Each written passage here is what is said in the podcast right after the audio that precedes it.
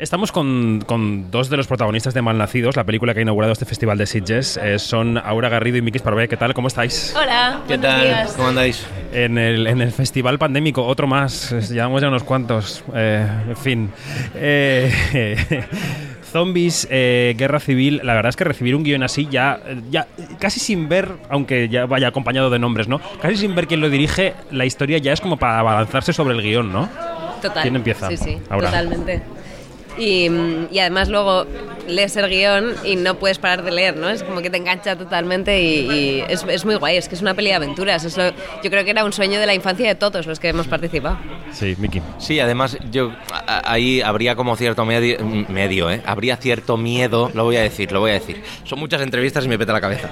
Pero no, que habría cierto miedo al principio, a, si te llega una premisa así tan loca, por muy original que sea, siempre te queda la duda de estará bien el guion, quién estará al mando, etcétera, etcétera. Pero cuando sabes que viene de la mano de estos dos, que son unos maestros en todo lo que hacen, pues eh, es un gusto y es un placer. Además, luego se sumó la garantía del reparto que se unió, los departamentos que había detrás, la producción. No sé, ha sido un viaje muy, muy, muy divertido.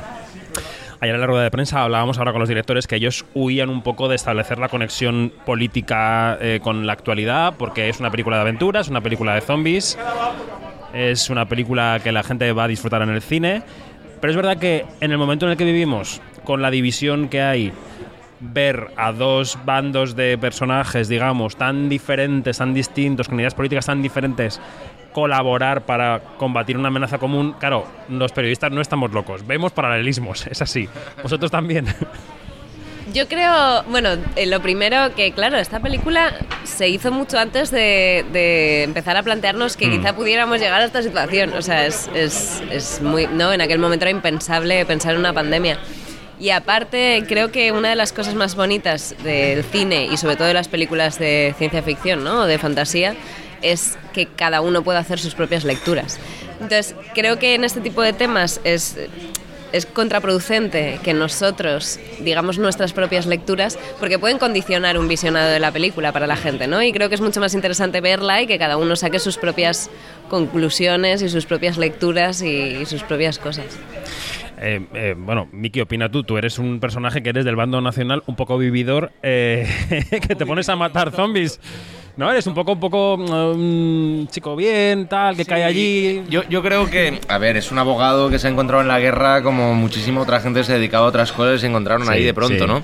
Entonces, en ese sentido, sí creo que él, de la misma manera que otros, eh, con otros perfiles, otros oficios que también aparecen en la peli, se encontraron ahí de rebote, es un tipo que además creo que cae un poco en el bando nacional como podría caer en el otro dependiendo, ¿no? Yo mismo, mira, tenía a mi abuelo batallado en un frente y su hermano batallaba en el otro, ¿no? Un poco lo que le pasa a mi personaje también, de hecho.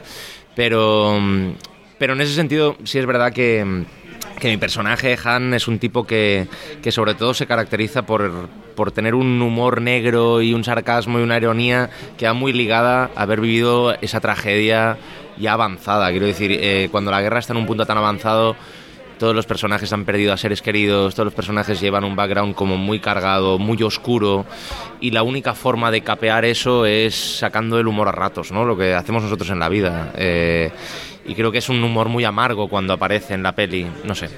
Mm.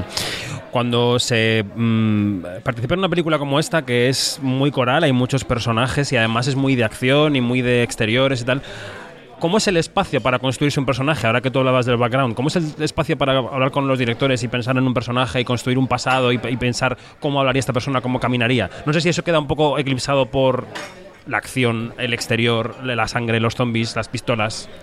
No, al contrario, yo, creo que suma. Aquí hay una, hay una herramienta básica y fundamental en un proceso así y es el imaginario de quien esté al mando. Y en este caso, tanto Alberto como Javi son dos directores que son muy fans del género, ya no solo el fantástico, sino del cine de aventuras, de los westerns, de todos los géneros que, que se mezclan en esta peli. Y además, eh, no olvidemos el universo del cómic, ¿no? que ellos son muy fans de ese universo y a veces la prioridad también era eh, la, historia y la aventura por encima de todo. Quiero decir, en cuanto incluso a la estética, no pretende ser. Eh, hiper fiel en todos los aspectos con la época, con el contexto, sino que siempre por encima va la aventura y el intentar de hacer que esta, esta fantasía y esta locura que, que esta gente han creado, pues vaya por encima de todo. Eso también implica obviamente el vestuario, eh, la estética y sobre todo el look de cómic, ¿no? Cómo coger las armas a veces. Yo me acuerdo que hablábamos y decíamos, vale, en la época cogían más el arma así ya, pero es que nuestro personaje, eh, mm, en este caso Han, queremos que lo haga así y el otro asá. No tenían un, un imaginario en común, porque además los dos pensaban y opinaban lo mismo, eh, muy, muy fiel y muy, eh, muy preciso en ese tipo de detalles. Y así sale la peli como sale al final, claro. Tú decías ayer, Aura, que, que en tu caso te construía mucho tu personaje, por ejemplo, los cuchillos, ¿no? Que era complicado de manejar y que tuviste que ponerte a ello. Sí, inevitablemente hay cosas físicas también que te... O sea, que para construir un personaje también hay muchas herramientas físicas que desde lo físico se construyen muy bien. Entonces, si un personaje eh, va armado hasta los dientes, como es el caso de Matacuras, eh, que tiene... Es el nombre del personaje para que no haya visto Sí, la película. Sí, Mm. Matacuras. Eh, tiene, tiene su pistola, tiene su, su fusil y además tiene sus cuchillos, ¿no? Su machete, tal, que son sus armas de referencia un poco. Eh, aprender a, a utilizar esas armas y a, normalizarlas ¿no? y en, tus manos, en tu, en- tu instinto, te ayuda a crear gran parte del personaje también. Decíamos que estamos en un festival de pandemia, ya hemos pasado por San Sebastián, antes por Málaga, por Venecia, estamos con la mascarilla puesta haciendo estas cosas, ahora mismo no porque estamos a distancia y estamos protegidos, pero, pero estamos con ella todo el día, con los geles. ¿Cómo estáis de, de- trabajo en este momento de los rodajes con las PCRs, con las, mm, eh, el panorama que hay por delante? O sea, ¿hay trabajo? Porque ahora os preguntaré por la otra parte, que es la de las salas, pero bueno, en la parte de rodaje, de producción, ¿estáis trabajando? Creo que la suerte que está teniendo esta industria ahora mismo están siendo, eh, o al, menos por lo que veo a mi alrededor, las, las series de plataforma, ¿no? que como durante el confinamiento se ha consumido tanta serie en plataforma, todas necesitan renovar contenido. Entonces, eh, creo que eso va a ser un poco la salvación de, de nuestra industria, porque es verdad que el teatro y el cine están en situaciones bastante delicadas que van sobreviviendo porque siempre se acaban sobreviviendo, ¿no? Eh, eso esperemos. Pero, pero creo que, mm, bueno, que, que un poco el salvavidas está, está ahí ahora mismo, ¿no? Es- Miki, en tu caso. Sí, sí, no estaba dándole vueltas porque está claro que, que, esta situación lo que ha llevado es a la precariedad a muchísima gente que igual venía en una dinámica que afortunadamente se estaba como medio asentando en muchos aspectos y a día de hoy mucha gente que está sin trabajo. Es verdad lo que dice Aura, que, que lo que es ficción de plataforma, eh, más allá del cine, eh, igual es verdad que no se ha parado de producir, porque también es verdad que durante la cuarentena hemos consumido muchísimo, por lo tanto se tiene que generar contenido.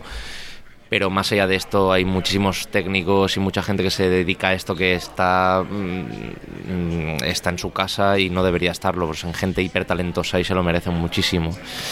Eh, rodando estamos eh, intermitentemente, pero estamos y afortunadamente, y digo afortunadamente, insisto, porque hay mucha gente que se dedica a esto que no, no, no puedo decir esto a día de hoy, pero yo al menos tengo un par de proyectos a la vista que de momento se, se mantienen y he rodado post cuarentena que es algo peculiar. De hecho, mira, llegué antes de ayer al festival y desde aquí, desde el Mería de Siches, he mandado un PCR de saliva a los laboratorios para que me digan, sí, sí, no, de locos.